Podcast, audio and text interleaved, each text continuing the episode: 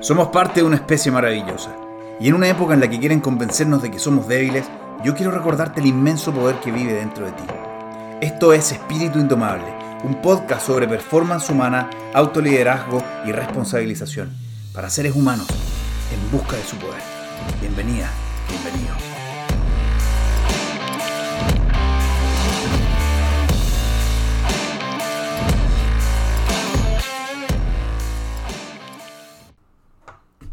Hola gente indomable, ¿cómo están? Espero que su semana esté empezando con fuego en el centro de su corazón, porque a eso vinimos, a encontrar esa chispita que hay adentro y meterle fuego miércoles. Si no, ¿a qué vinimos?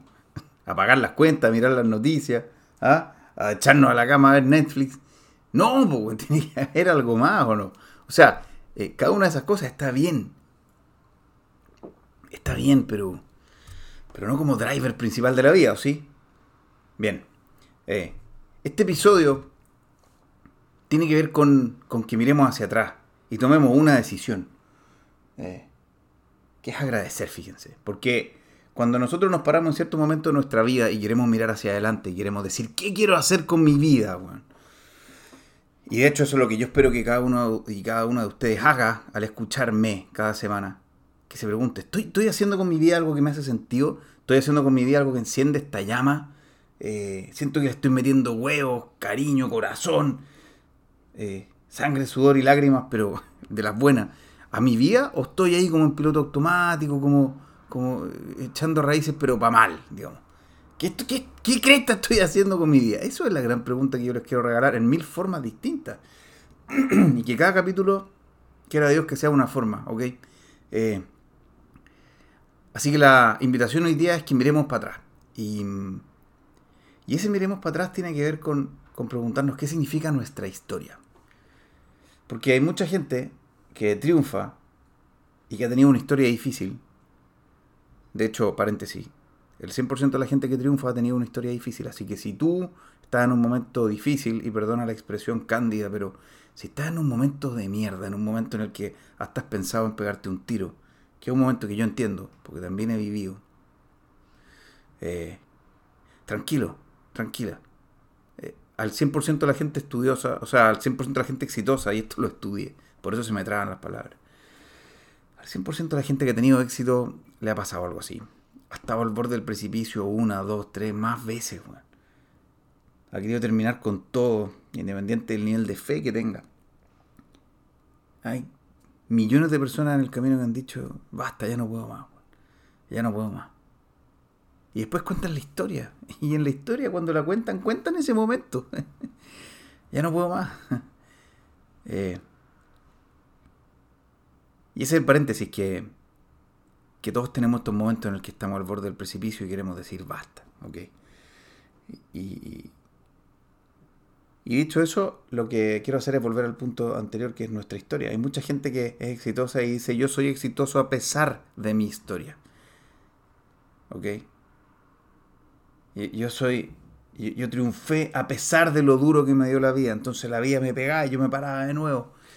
A pesar de que la vida no quería, fíjense en el relato que estoy construyendo, por favor. A pesar de que la vida no quería, yo igual le metí para adelante y lo logré. Bueno, es loable. ¿Saben por qué es loable? Porque cuando estamos en el momento más terrible, eso nos da ánimo, nos da fuego, nos da energía para echarle para adelante, ¿cierto? Pero ¿qué pasa si lo miramos distinto? ¿Qué pasa si en vez de decir, a pesar de mi historia, me fue bien? ¿Qué pasa si empezamos a decir, gracias a mi historia, me fue bien? ¿Han conocido alguna vez a una persona a la que nunca le haya pasado nada malo? Ustedes miran en su peor momento y miran a esas personas a las que no le ha pasado nada y que tienen una vida lineal, una carrera lineal y que su vida se parece a la de cientos de millones de personas y ustedes dicen, ¿por qué no me tocó así de fácil? ¿Por qué me tocaron tantas vueltas, tantos porrazos, tantas dudas? ¿Por qué a veces me siento tan ajeno a los círculos a los que pertenezco? ¿Por qué a veces pienso tan como pocas personas? ¿Por qué no pienso como la masa, weón? Ah, eh, ¿Por qué me tocó difícil? ¿Por qué sufro cuando otras personas que parecieran, comillas, no ser tan buenas como yo, no sufren y la tienen fácil? Bueno, les cuento que esas personas también sufren, llevan su propio sufrimiento por dentro. Hay cruces que son más visibles que otras. Pero en general esas personas que han sufrido menos, esas personas que a lo mejor tienen cruces más chiquititas, esas personas que la han tenido más fácil en varios aspectos, cuando ya están grandes, son adultos y les pega un combo la vida, les pega un golpe, esas personas se caen y no se paran más. Porque en el camino no tuvieron ninguna posibilidad de hacerse fuerte. Porque en el camino no les tocó ningún río que cruzar, Nunca se quedaron atrapados en el barro. Jamás les tocó pasar un poco de frío o bañarse con agua fría, en sentido real o figurado. Nunca. Y entonces cuando la vida les pone un pequeño obstáculo adelante, se caen. No se paran más. Y son de los que empiezan a echarle la culpa a todo el resto. Ah, mira, no, si yo, yo estaba bien, pero es que esta persona me perjudicó, es que me mintió, es que me traicionó, es que uno nunca termina de conocer a la gente. Ay, es que, ah, bueno, basta. A esa gente le pasa eso, que la vida se le, se le termina con un golpe. En cambio, ustedes, los que me están escuchando y entienden que, que la palabra indomable resuena en algún lugar interno ahí, ¿cierto? Eh, ustedes piensan y sienten distinto, ¿no? Podemos tener rencor con la vida, con el mundo, con, cualquier persona para atrás, porque pensamos que son personas que han sido parte de nuestros obstáculos. ¿Y por qué el resto le tocó más fácil? ¿Por qué tuvieron otra crianza? ¿Por qué le enseñaron más cosas? ¿Por qué tuvieron más plata? ¿Por qué no estudiaron con deuda como yo? Eh, fíjense lo que le pasa a, esas personas con su primera crisis, que a veces les llega a los 30, a los 40 o a los 50. Se caen, y en cambio ustedes y todas las personas que han sufrido 1, 2, 3, 500 mil golpes, ¿qué han hecho con esos 1, 2, 3, 500 mil golpes? Aprender y hacerse más fuerte, weón. Y se hayan dado cuenta o no, hoy día son mucho más fuertes, no a pesar de esos golpes, sino gracias a cada uno de ellos. Si no hubieran tenido los problemas a lo mejor que tuvieron en su hogar cuando chicos, o los que tuvieron en el colegio, o los que tuvieron en el instituto, en la universidad, o en sus primeros trabajos, si no se hubieran pegado los porrazos, los cabezazos contra la muralla que se pegaron, si no hubieran sufrido en esas primeras relaciones o en las últimas. Si cualquiera de esas cosas no les hubiera pasado, la próxima vez que les tocara un desafío puesto allá adelante por el regalo de la vida, no tendrían herramientas para enfrentarlo. No tendrían herramientas para abordarlo, fíjense. Y párense un segundo y miren hacia atrás. Observen cada uno de sus desafíos, cada uno de sus dolores. Observen cada uno de sus momentos en los que dijeron no puedo más. Y cuéntenme si alguno de esos momentos fue suficiente para votarlos para siempre. A menos que ustedes ya estén en los reinos invisibles que hayan trascendido la vida física, que no sé si este podcast llega tan lejos. A menos que se hayan muerto en este mundo, nada los ha votado lo suficientemente fuerte como para que no se hayan parado, weón. Y ahora cada vez que les aparece un desafío nuevo que se parece a un desafío anterior, cuéntenme. ¿Les da tanto susto como la primera vez? No, no les da tanto susto como la primera vez, porque la primera vez no tenían herramientas. La vida los curtió, Y entonces ahora cuando abordamos el desafío por segunda vez, ya tenemos herramientas. Puede que el desafío se vea más grande, complejo, o que tenga otra cara, otro rostro. Pero ya tienen las herramientas que no tenían la primera vez. Y eso es lo que nos hace fuerte. No es que estemos aquí a pesar de nuestra historia. Estamos aquí gracias a cada pedacito de nuestra historia. Y por Dios que nos cuesta agradecer eso a veces, ¿no? Por Dios que nos enfocamos y nos anclamos en la queja, en decir, ay, cuántas cosas hay allí que serían distintas en mi vida si es que yo hubiera tenido esos beneficios, si es que yo hubiera tenido esas ventajas, si es que yo hubiera tenido esos, y voy a usar una palabra requiete manoseada, por lo menos en Chile, en mi país, si yo hubiera tenido esos privilegios. Aborrezco cuando se usa la palabra privilegio. Y si y han escuchado los episodios anteriores y si han visto lo que publico en cada una de mis redes sociales, entienden perfecto por qué. No porque no existan desigualdades, no porque no existan injusticias, no porque no exista gente con poder desmedido que le haya jugado chueco a la gente, no, no se trata de eso. Se trata de que en mi camino, cada persona a la que he visto salir del barro, ha salido entendiendo que independiente que haya cosas que no dependan de ellos, hay cosas básicas que sí dependen de ellos. Y todos los que entienden eso, hayan nacido sin plata, con plata, sin beneficios, con beneficios, en una burbuja o en un lugar completamente vulnerable, cada persona que ha salido de allí ha salido entendiendo que la ecuación parte por uno, que siempre parte por uno. Y eso ocurre en el 100% de los casos. Y algunos de ustedes probablemente van a pensar, ah, es que está hablando desde el privilegio. Les juro que, les juro que no. Sí, me crié con algunas ventajas, pero con mucho menos ventajas que otras personas.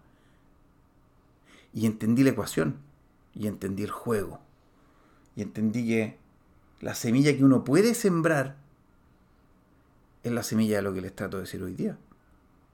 Que cada una de esas cosas dolorosas de la historia es la que nos hace más fuerte. Porque me ha tocado conocer en el camino gente que ha estado presa más de una vez, por cosas que no puedo juzgar, por supuesto. Personas que han estado en hogares de niños, en hogares abandonados, en hogares vulnerados.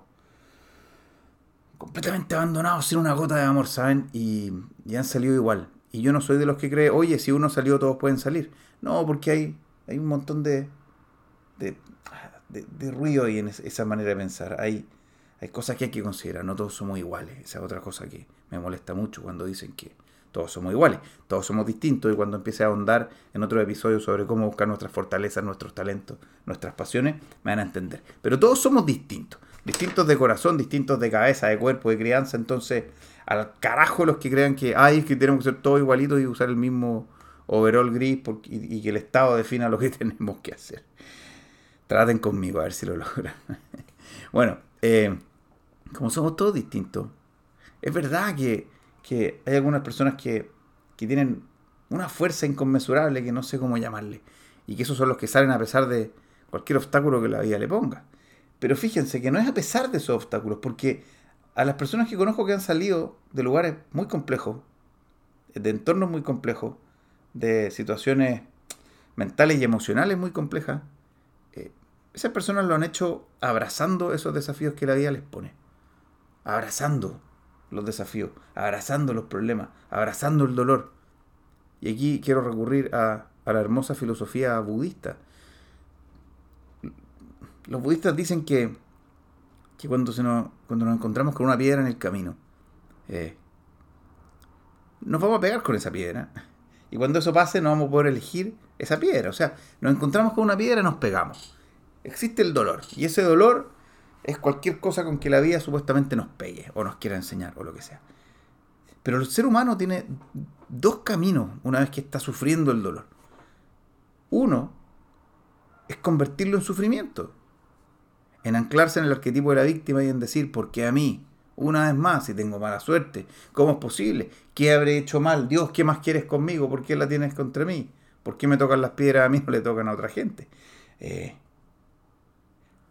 y el segundo camino es decir, ¿cómo convierto esto en un aprendizaje? En vez de convertir ese dolor en sufrimiento, ¿cómo lo convierto en aprendizaje? Miren, es muy simple. El dolor no se puede escoger, pero es una decisión completamente personal si convertimos ese dolor en sufrimiento o en aprendizaje. Y ahí vienen quiénes son las personas que salen. Por supuesto que son las personas que lo convierten en aprendizaje. Por supuesto que son las personas que dicen, ok, ¿qué puedo entender de todo esto? Los estoicos hace miles de años atrás decían esto mismo, bueno, las cosas no pasan por una razón específica, las cosas simplemente pasan. E-, ellos no eran pronoicos, como algunos de nosotros, que, sabemos que todo a nuestro alrededor funciona a nuestro favor si es que nosotros estamos en la frecuencia correcta. Ellos eran más bien neutrales. Yo, yo colindo con, la filosofía estoica en muchos aspectos. Y, y por favor, eh, si quieren crecer eh, física, mental y emocionalmente, estudien sobre la filosofía estoica, sobre gente como Marco Aurelio, sobre gente como otros que les voy a ir presentando en el camino de los capítulos, que van a ir apareciendo por allí sembrados. Eh, ellos decían, mira, las cosas simplemente pasan. No sé por qué pasan, pero pasan. Y entonces, ¿qué puedo hacer? ¿Las considero como un evento caótico del que no voy a sacar nada? O las aprovecho a mi favor. y ahí miren lo que hacían los estoicos, la aprovechaban a su favor, porque ellos eran eh, una generación de nosotros los humanos que vivían en base a las virtudes humanas, a cosas como la belleza, en base a cosas como la verdad, la justicia, el honor. Había valores allí que hoy día hemos perdido. ¿ok? Y entonces, si, si, quieren crecer por algún lado, hay cosas aquí como el budismo o el estoicismo que les pueden servir un montón. ¿ok? Aquí nunca me van a escuchar decir, esta es mi religión, esto es lo que yo creo, y si ustedes creen algo distinto, se van a ir al infierno. Porque uno de los descubrimientos de mi camino ha sido que Dios tiene muchos nombres y muchas formas. Y es como uno resuene, como tiene que nombrarlo y cómo tiene que seguirlo y cómo tiene que esbozar qué significa esa figura inmensa, infinita y eterna que llamamos Dios o que llamamos de tantas maneras distintas, ¿no? y que esto tiene que ver más con estar juntos y que tiene que ver más con estar unidos que con estar separados, ¿ok? Con polarizarnos hacia el amor y no hacia el miedo, etc. Y entonces cuando estamos en el camino de la vida y miramos para atrás, les dejo esa invitación, atrevámonos a, observar la vida, a observar nuestra historia y darnos cuenta que no es a pesar de nuestra historia que estamos donde estamos, es gracias a ella. ¿Cuántas veces no le ha pasado que han conocido gente que ha descubierto su misión de vida, ha descubierto eso que llamamos un propósito, algo que quiero hacer desde el centro de nuestro corazón? Y que lo ha descubierto después de haber tenido un accidente, después de haber tenido una experiencia específica, después de haber pasado por ciertas cosas, después de haber podido compartir con cierto grupo de gente. O sea, ¿cuánta gente no encuentra su misión de vida debido a que tiene una condición especial que le hace entender de manera especial la vida de otros y dice, ahora lo entiendo, tengo ciertas herramientas y quiero ayudar a ese grupo de personas y quiero hacerle una misión de vida. ¿Cuánta gente? Gente que tiene una condición especial, gente que, tiene, que nació en un lugar especial, eh, gente que tiene alguna discapacidad, gente que ha pasado por, por alguna adicción, ¿Cuánta gente, o que tiene un familiar que, que ha pasado por alguna de estas cosas? Uno dice, bueno, ¿fue al azar que les tocó este tema? Por supuesto que no, porque fue gracias a eso que se dieron cuenta de lo que ellos querían hacer en la vida. Fíjense lo maravilloso que es verlo así, cuando que queremos verlo así. Así que, eh, sin más, quiero darles la bienvenida a esta semana maravillosa. Quiero invitarles a que observen su historia, la recapitulen, la escriban en un papel y digan, wow, cuántas de las cosas maravillosas que he descubierto en mí son gracias a mi historia. Y no a pesar de ella. Difundan este mensaje, compártanlo si les hace sentido, convérselo con sus amigos cuando se junten al final de la semana. Compártelo en sus grupos de WhatsApp de gente que quiera crecer. Y si ustedes también quieran crecer, estén atentos al grupo Indomables, porque nuestra primera reunión con la primera generación de este grupo parte este miércoles 6 de abril de 2022 a las 21 horas de Chile. Si se quieren meter, aún no tenemos un sitio arriba, pronto lo vamos a tener, pero pueden seguirme en Instagram o en LinkedIn. Me encuentran muy fácil en Instagram en, arroba Enrique Allende C y en LinkedIn me buscan como Enrique Allende y voy a aparecer de inmediato. Eh, me pueden enviar mensajes internos, pregúntenme por el grupo Indomable y ahí les cuento cómo se meten. ¿Ok? Les mando un abrazo, denle una vuelta a su historia y abrácenla porque todo lo que son hoy día es gracias a esa historia. Un abrazo, que tengan muy linda semana.